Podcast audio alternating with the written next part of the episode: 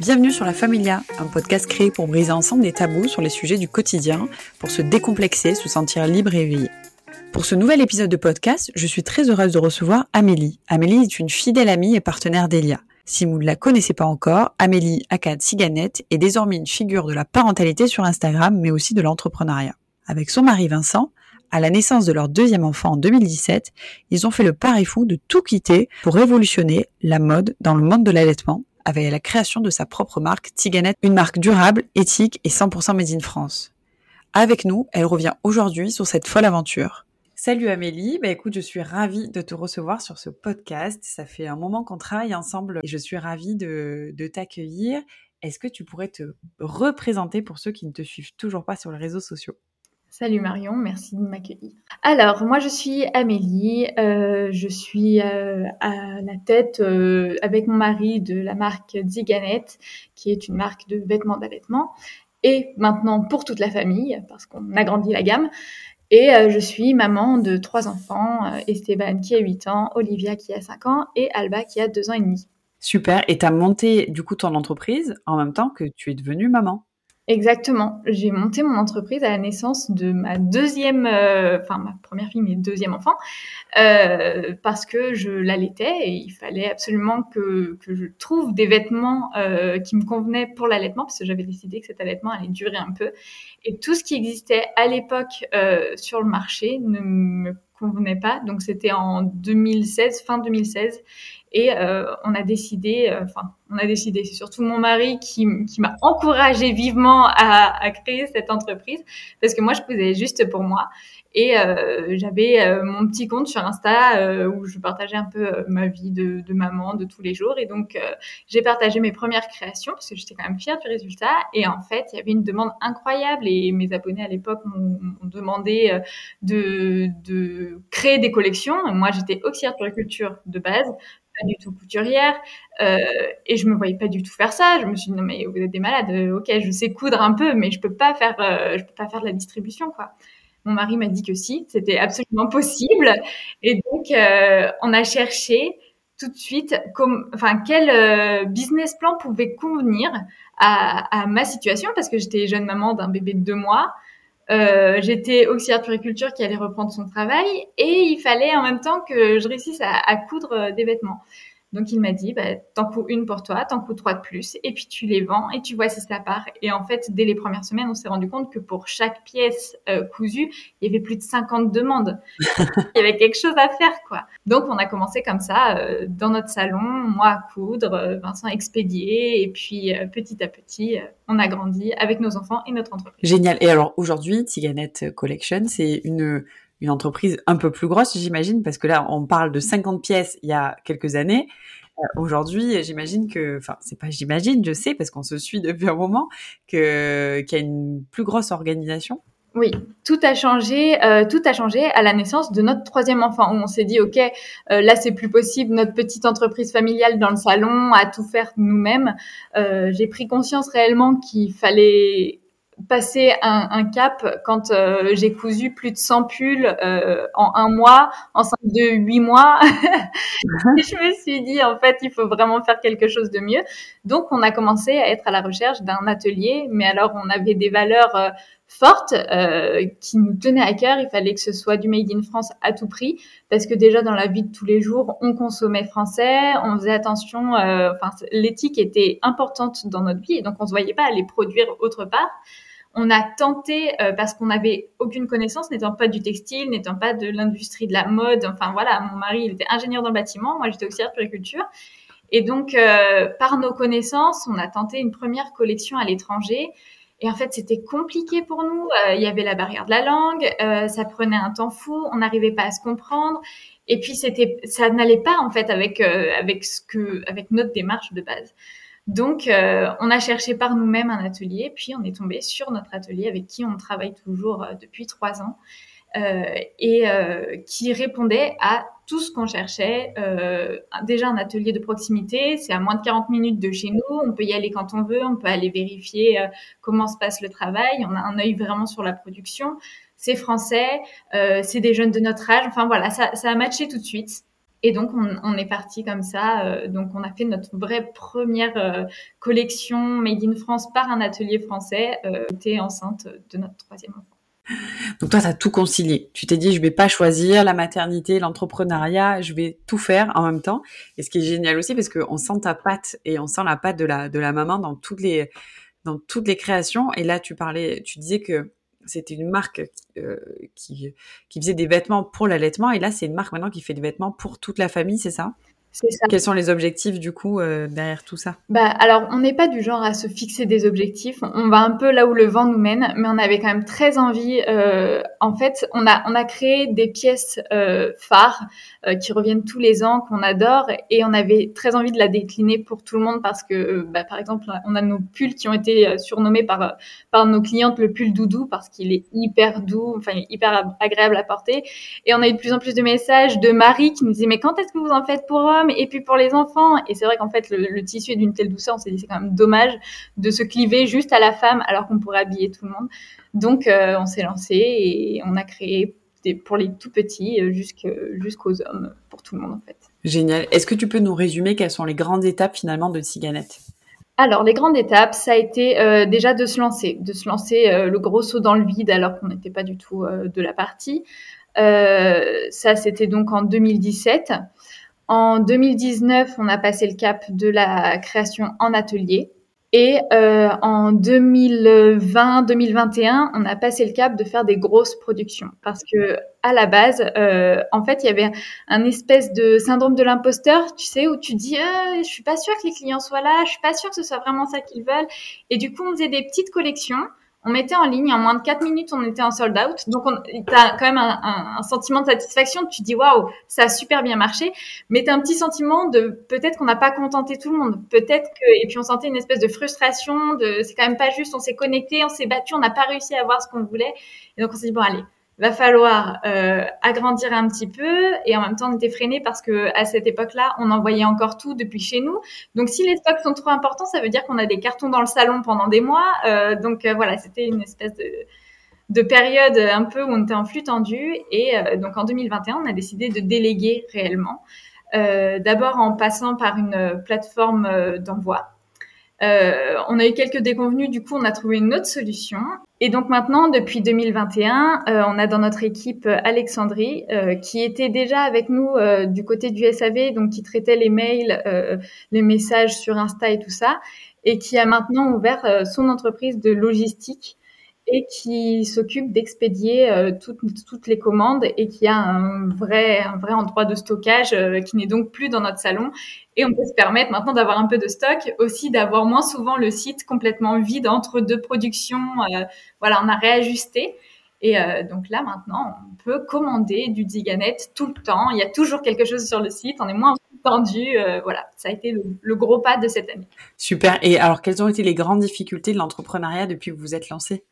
Alors les grandes difficultés, euh, ça a été de tout concilier, de réussir à, trouver du temps euh, pour chaque tâche. Euh, ensuite, ça a été de réussir à déléguer, parce que mine de rien, c'est pas simple de se dire que on va faire rentrer d'autres personnes dans notre entreprise, qui était à la base juste mon mari, Vincent et moi, et donc on, on, gérait tout en interne, on savait exactement ce qui se passait et de déléguer, on se dit un peu bon bah si s'il y a des boulettes, euh, c'est plus nous quoi. Faut faut réussir à, pas, à pallier à tout ça. C'était c'était vraiment difficile pour nous de passer ce cap, de lâcher un peu du, du lest et de faire confiance aux autres. Et finalement maintenant c'est fait et ça se passe merveilleusement bien. Et puis ensuite, il y a eu quand même comme grosse difficulté, euh, je pense que tout le monde connaît euh, la crise Covid, euh, qui a impacté pas vraiment euh, nos ventes, mais plutôt les productions en cours. Donc nous, euh, on était dans l'attente d'une grosse production quand le Covid nous est tombé dessus. Euh, tout a été coupé parce que notre atelier a été réquisitionné pour coudre des masques. Comme nous. On a laissé nos clients dans une attente infinie parce qu'en plus, évidemment, c'est tombé pile quand on avait fait des préventes. Et donc, euh, des, des, pulls qui devaient arriver là en janvier sont arrivés en fait en mars. Enfin, c'était très difficile à gérer pour nous. et à la fois, on a trouvé que nos clients avaient été hyper compréhensible parce que, enfin, en même temps, tout le monde était dans la même galère. Donc, euh, enfin, quand on leur dit oui, alors en fait, nos ateliers ne peuvent plus coûter pour nous, ils comprennent. Donc, euh, ça s'est quand même bien passé, mais ça a été intense pour nous en tout cas. Et puis, euh, et puis c'est tout. Globalement, on n'a pas eu trop, trop de, de caps difficiles à passer. Bon, trop bien. Et du coup, à ton avis, enfin, avec le recul aujourd'hui, qu'est-ce qui fait le succès de Tiganette aujourd'hui? Euh, je pense ce qui fait le succès de Diganet, c'est que justement ce soit pas trop réfléchi. Euh, tu vois que qu'en fait on, on est fait beaucoup au feeling sans avoir forcément euh, les connaissances marketing. On n'a jamais fait de pub, on a on n'a jamais euh, euh, fait de communication. On, on, a fait vraiment au feeling et je crois que nos clientes se reconnaissent vraiment là-dedans.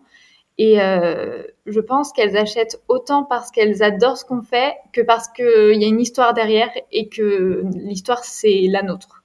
Et je, et je, crois vraiment que c'est pour ça que ça fonctionne si bien parce qu'en fait, on, on, on, écoute juste le feeling et, euh, toutes les pièces phares qui sont sorties, euh, elles sont sorties vraiment d'un besoin où on s'est dit non, il faut vraiment qu'on trouve une solution pour euh, créer ce truc.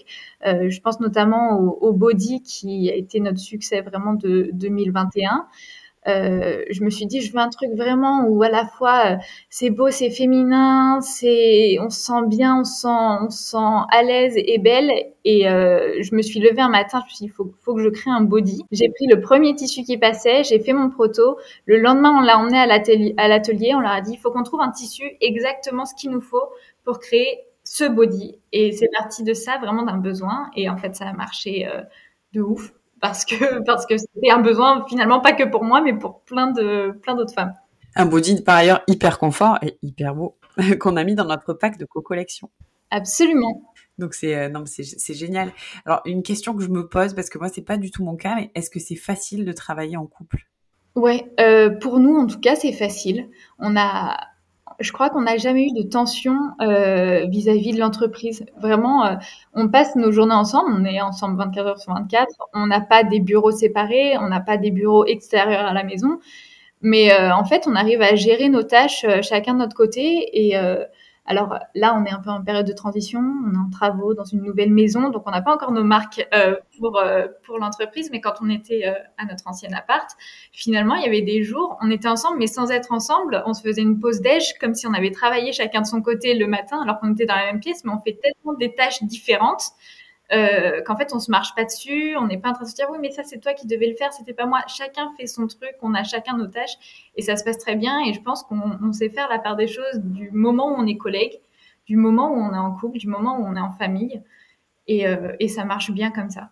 Peut-être parce qu'on a des caractères qui s'emboîtent bien aussi. Qui matchent bien, voilà. Et alors, comment est-ce que vous répartissez les tâches? Qui fait quoi euh, chez Tiganette alors moi, je m'occupe euh, surtout du développement des nouvelles collections, en fait, de tout ce qui est aspect création. Euh, donc le prototypage, euh, coudre les nouvelles collections, les pensées, euh, faire euh, tout ce qui est shooting photo, la, la DA, tout ça, c'est très mon truc. Et Vincent, ça va être plus tout l'aspect technique, donc euh, sourcer le tissu, euh, coordonner euh, les équipes de l'atelier, euh, gérer tout l'administratif, tous ces trucs-là qui, moi, me passent au-dessus. Euh, voilà, lui, c'est plus le côté cartésien et moi, la création. c'est génial, ben, ça se complète bien. Du coup, et la place des enfants, du coup, dans tout ça, parce qu'ils sont vraiment hyper présents sur les réseaux sociaux aussi, ils testent les produits, ils sont modèles. Comment est-ce qu'ils vivent, vivent l'aventure avec, avec vous? Alors, je sais pas s'ils se rendent bien compte, ils savent exactement ce qu'on fait, d'autant plus qu'à un moment, euh, ils faisaient les colis avec nous, euh, enfin, ils ont été très, très impliqués. Euh, parfois, c'est eux aussi qui nous demandent euh, des choses, notamment là, on a sorti des suites à capuche et euh, Olivia, notre deuxième, nous a dit mais pourquoi sur le modèle enfant il n'y a pas de capuche? Moi aussi, je veux un suite à capuche. bon, va peut-être falloir faire un suite à capuche pour les enfants aussi. Et, euh, et donc forcément, ils testent les produits. Ils sont souvent sur le shooting photo parce qu'en fait, on se rend compte aussi que nos collections grandissent avec nos enfants. Oui. Et que là, on va jusqu'au 4-6 ans et il se dit, ouais, mais Stéphane, il a 8 ans, il peut plus le porter, il faut peut-être qu'on fasse une taille de plus. Et, en fait, on sait que toujours nos, collections vont suivre nos enfants.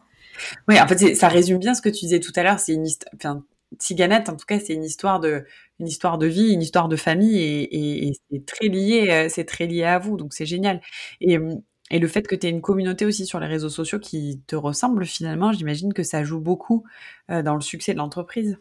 Oui, et puis c'est une communauté qui est très active aussi, euh, même dans la création des collections, parce que je sais qu'à un moment, euh, on se posait beaucoup de questions sur la collection suivante, on savait pas trop vers quoi on partait, si on partait sur quelque chose de très habillé, si on partait euh, sur des robes longues, des robes courtes, et puis en faisant un sondage sur Insta, justement pour se départager un peu, parce qu'on n'était pas trop d'accord sur sur la suite des événements on s'est rendu compte que bah, c'était pas ça que nos clientes elles attendaient et euh, on les a écoutées, on s'est dit bon bah on part sur autre chose. Elles sont plus sur des combis pantalons, des trucs comme ça. Allez, on se lance alors qu'on n'avait pas du tout envisagé euh, cette euh, cette possibilité là. Et on a réajusté en se disant mais en fait c'est les clientes les les reines de de l'histoire. Donc si c'est pas ça qu'elles veulent, on va pas se lancer dans un truc qu'elles ont pas envie. Elles font partie de l'histoire quoi. Elles créent en même temps qu'on crée. C'est génial. Et en fait, je fais le parallèle avec la, la brassière qu'on a lancée euh, ensemble, parce qu'on a fait une, une co-collection Tiganette Elia sur une, un soutien-gorge évolutif. C'est assez révolutionnaire. Enfin, on l'a déposé, hein, c'est un modèle qu'on a, a complètement pensé pour aller au maximum de morphologie et qui s'adapte à tous les cycles de vie finalement de, de la femme. Donc de l'allaitement, euh, enfin de la grossesse déjà, puisqu'on va venir euh, le régler et, et, pouvoir avoir une une amplitude de taille assez large, donc pour la grossesse, pour l'allaitement, pour euh, les montées de lait, pour aussi celles qui ont euh, subi des mastectomies. Euh, mais c'est vrai que c'est des demandes aussi qui sont beaucoup revenues de la part des consommateurs. Et ça nous tenait à cœur, au-delà de faire de grandes études marketing, de grands sujets, c'est plutôt c'est une impulsion qui vient aussi de, la communauté que tu peux porter ou que Elia porte aussi par ailleurs. Et ça a été un succès tout de suite. Hein. Alors on a eu, on l'a mis en précommande donc on a mis très peu de pièces finalement disponibles avec très peu de communication, mais c'est parti très vite. Et, je mets un peu ce parallèle-là parce que c'est aussi des produits nouveaux qui arrivent sur le marché et, qui sont impulsés par les consommateurs. Et je trouve que ça, c'est intéressant. c'est intéressant de porter. C'est risqué, c'est audacieux parce que nous, on, bah, va assumer tous les frais de, de, prod derrière, tout le développement. Mais on fait le pari aussi que bah, d'écouter les consommateurs, quoi. Exactement. Et c'est ce qu'on a fait euh, pour, euh, pour chaque euh, collection. En fait, on, on s'est dit, plutôt que faire tout un plan marketing, de réfléchir à, à des choses en amont, de faire du benchmark pour, pour voir ce qui marche chez les autres, écoutons plutôt les gens qui achètent vraiment chez nous et, faisons ce qu'ils qu'ils ont besoin là tout de suite. Et ça a toujours été mmh. des paris comme ça et la plupart du temps, ça a été des paris gagnants. Bah, c'est super. Écoute, euh, est-ce que tu aurais des... Bon, déjà, est-ce que tu peux nous donner un petit peu euh, les différents euh, défis que tu vas relever en 2022 si tu en as quelques-uns que tu veux nous révéler. du coup, notre objectif là de 2022, c'est de commencer à trouver des revendeurs. Pour l'instant, on n'est disponible que sur notre site internet direct. Euh, bah, toujours dans, dans, la même chose que en fait la communication c'est pas tellement notre truc, euh, le commerce c'est pas notre truc et, et, donc on a mis un peu de temps à se pencher euh, sur le sujet.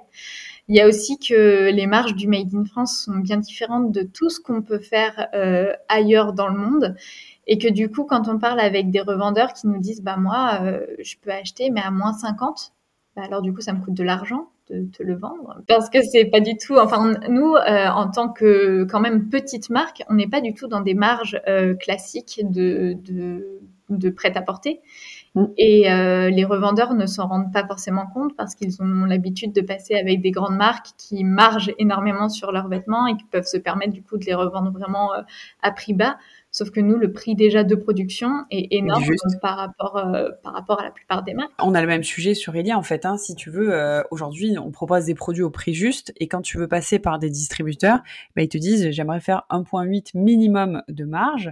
Euh, sachant que 1.8 c'est le c'est le c'est le minimum minimum qu'ils puissent accepter parce que sur d'autres marques ils font du 8 tu vois et, toi, bah, tu proposes déjà le prix juste sur ton produit parce que bah, tu as des coûts des matières premières qui sont fabriquées, tricotées, tissées en France. Tu as la découpe, tu as l'assemblage qui est fait en France, qui respecte des normes sanitaires, environnementales strictes. Et surtout, bah, en fait, en vendant du Made in France et en produisant du Made in France, je trouve que tu défends des valeurs qui sont bien au-delà du vêtement que, que, tu, que, tu proposes et, surtout l'histoire qu'a ton produit derrière. Et, ça, parfois, tu as des distributeurs qui sont pas hyper euh, ouverts à l'entendre. Alors, les mentalités changent un petit peu, mais c'est vrai que le pouvoir de négo est quand même assez différent, quoi. Exactement. Donc on va se lancer là-dedans et on verra, euh, on verra si c'est possible tout simplement. Peut-être que c'est pas possible parce que notre, euh, notre modèle ne le permet pas, mais, euh, mais c'est un peu l'objectif de 2022. Bah, vous allez y arriver, vous avez une histoire tellement forte. ça, ça, serait dommage quand même de ne pas vous trouver en boutique. Et alors du coup, qu'est-ce qu'on peut vous souhaiter à tous les deux, tous les cinq et à Tiganette pour l'avenir? Que ça continue, euh, que ça continue aussi bien, qu'on continue euh, d'évoluer et, euh, et, que ça continue d'être une belle histoire. On cherche pas forcément euh, à faire des millions d'euros de chiffre d'affaires. C'est, c'est, pas un but en soi. On veut juste que l'histoire soit belle. Euh, elle nous permet d'en vivre et, et c'est la plus belle chose qui puisse nous arriver en fait, de réussir à créer une entreprise qui nous fasse vivre tous les cinq et où on peut se dire que chaque euro de gagné, c'est parce qu'on l'a mérité et parce que parce qu'on a travaillé pour quoi. C'est génial et que tu as surtout défendu tes valeurs et que tu as fait des choses euh, qui sont en accord Aucune avec Aucune concession sur euh, sur les valeurs qu'on voulait mettre dans cette entreprise et, et euh, jusque là, on n'a jamais eu à faire un choix pour pour descendre de gamme quoi. Trop bien, bah, c'est génial. Bah, écoute, est-ce que tu aurais un petit mot, le mot de la fin sur quelqu'un qui, qui nous écoute aujourd'hui et qui voudrait se lancer dans l'entrepreneuriat? Alors, je dirais que euh, si on a envie, il faut essayer, parce que sinon on aura des remords, et je pense que j'en aurais eu si je m'étais pas lancée. Euh, je me serais dit en fait, je suis peut-être passée à côté de quelque chose. Euh, faut être quand même très accroché et un peu fou, parce que ouvrir une entreprise en France, réellement, je, je j'ai compris après coup pourquoi on me disait que les entrepreneurs français étaient des fous, parce qu'on ne prend pas forcément la mesure euh, de, de, de, ce que ça ce que ça va nous coûter même euh, en impôts, en, en URSAF et tout ça. Et moi qui n'étais pas du tout de, de la partie, euh, quand les comptables ont commencé à nous expliquer, je me suis dit, mais en fait, en réalité, ça peut pas marcher parce que parce que on, on nous prend trop d'argent pour ce qu'on pour ce qu'on crée. Mais finalement, en fait, euh, si, si, si on a l'envie, ça, ça le fait. Mais il faut être un peu fou quand même. il faut être bien accroché. Il faut être bien accroché. Ben merci Amélie d'avoir partagé toute ton expérience autour de Tiganette avec nous. C'est génial de pouvoir continuer à échanger avec toi. Euh, je sais que vous réservez pas mal de belles surprises sur, sur 2022. J'espère qu'on te retrouvera très vite en magasin. En tout cas, on se retrouvera sur des événements physiques en 2022, c'est certain. Euh, si vous avez des questions sur ce podcast, si vous voulez poser des questions à Amélie, n'hésitez pas à aller sur son compte Instagram. Je sais que tu réponds quand tu peux et au maximum de personnes que tu peux. Donc voilà, ben merci beaucoup. Et si vous avez la moindre question, n'hésitez pas aussi à la poser en dessous ce podcast. Eh ben merci beaucoup Amélie. Merci Marion de nous avoir accueillis.